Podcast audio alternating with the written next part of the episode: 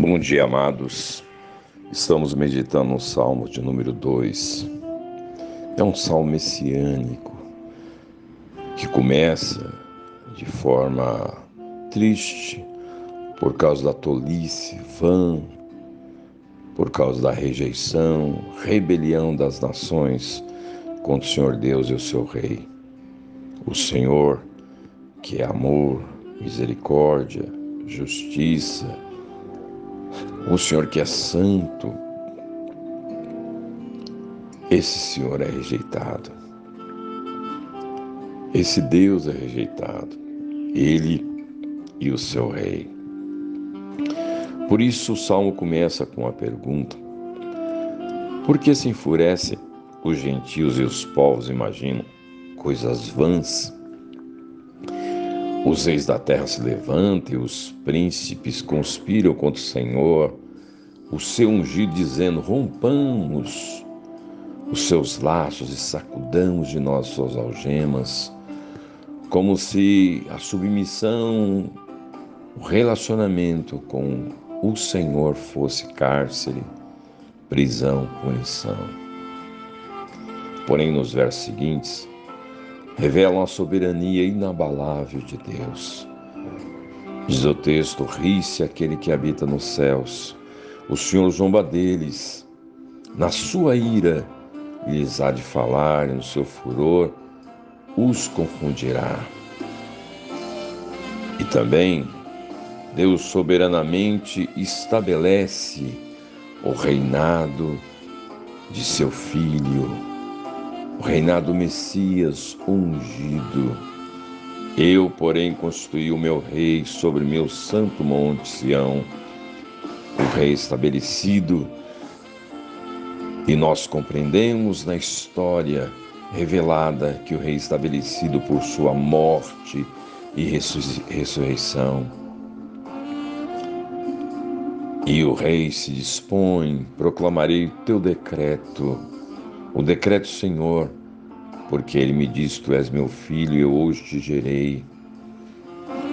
Nessa disposição do filho, o pai declara e promete: Pede-me, e eu te darei as nações por herança, as extremidades da terra por possessão. E nesse diálogo entre Deus Pai e Deus Filho, o Filho que é Rei, esta palavra, pede-me, eu te darei não retratam a possibilidade, mas uma realidade. As nações são do Senhor Jesus Cristo, Rei dos Reis, Senhor dos Senhores. Ele as pediu e recebeu. Lá no final do Evangelho de Mateus, capítulo 28, Jesus diz: Toda autoridade me foi dada. Ele as conquistou na cruz.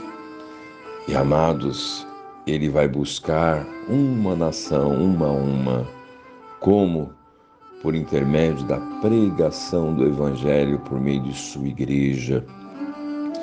Por isso, entre a cruz, com o túmulo vazio e a manifestação plena das nações da glória, temos o ide por todo o mundo fazer discípulo de todas as nações. A igreja tem uma missão de proclamar o senhorio, o reinado do Senhor Jesus Cristo.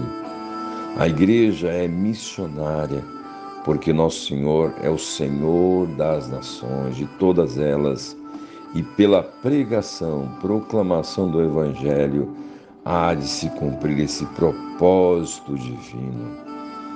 Esta promessa, essa afirmação do Pai, pede-me e eu te darei as nações por herança, também se estende a nós, que uma vez fomos adotados e somos coerdeiros com Cristo. Portanto, confiantes na nossa identidade como filhos, estamos em Cristo, estamos no Messias, devemos entrar em parceria com Jesus, pedindo às nações, também pedindo às nações como herança. Estamos em Cristo e somos desafiados a interceder pelas nações. É um desafio, mas é uma honra, um privilégio. Pede-me e eu te darei.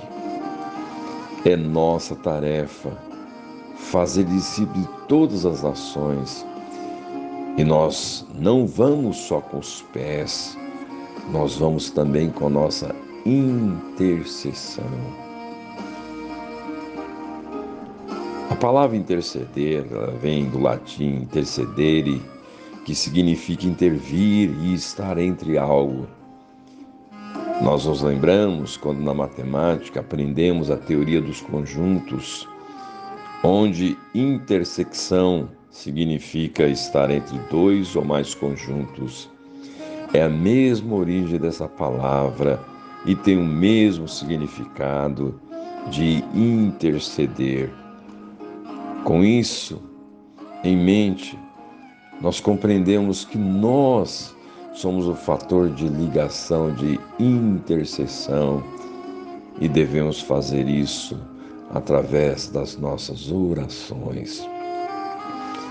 Devemos interceder em favor das nações. E aqui uma dica prática: adote uma nação, ou quem sabe mais de uma nação, para interceder por ela Procure informações sobre essas nações, se interesse por ela, procure saber como é o trabalho missionário, aprenda a adotar uma ou mais nações para interceder e interceda. E olha, Deus é fiel. Pede-me e eu te darei as nações por herança. Quantos homens e mulheres de Deus abraçaram esta palavra e muitos não só pediram, foram tomar posse, como por meio da proclamação da palavra do Rei. E muitos, muitos, milhares, uma multidão creu e a promessa se cumpriu na vida desses que receberam e receberão na glória a bênção da recompensa. Eu te darei as nações por herança. Então, meu amado, não fique olhando para só as suas circunstâncias, seus desafios pessoais mas olhe muito além, levante a cabeça. A tua missão, ela é global, ela é mundial. Não está circunscrita simplesmente à rua que você mora, o bairro que você mora, o seu trabalho ou mesmo envolvimento na sua igreja. Está muito além disso. Nações, povos, etnias, tribos, Aí está o teu desafio, aí está a bênção, não simplesmente desafio, mas uma honra de ser um intercessor destas nações, de falar com Deus sobre essas nações e ousadamente pedirmos para que essas nações sejam também a nossa herança, como intercedendo, e muitos começam a interceder, daqui a pouco estão lá, tomando posse dessas nações, proclamando o reinado do Senhor Jesus Cristo. Louvado seja o nome do Senhor.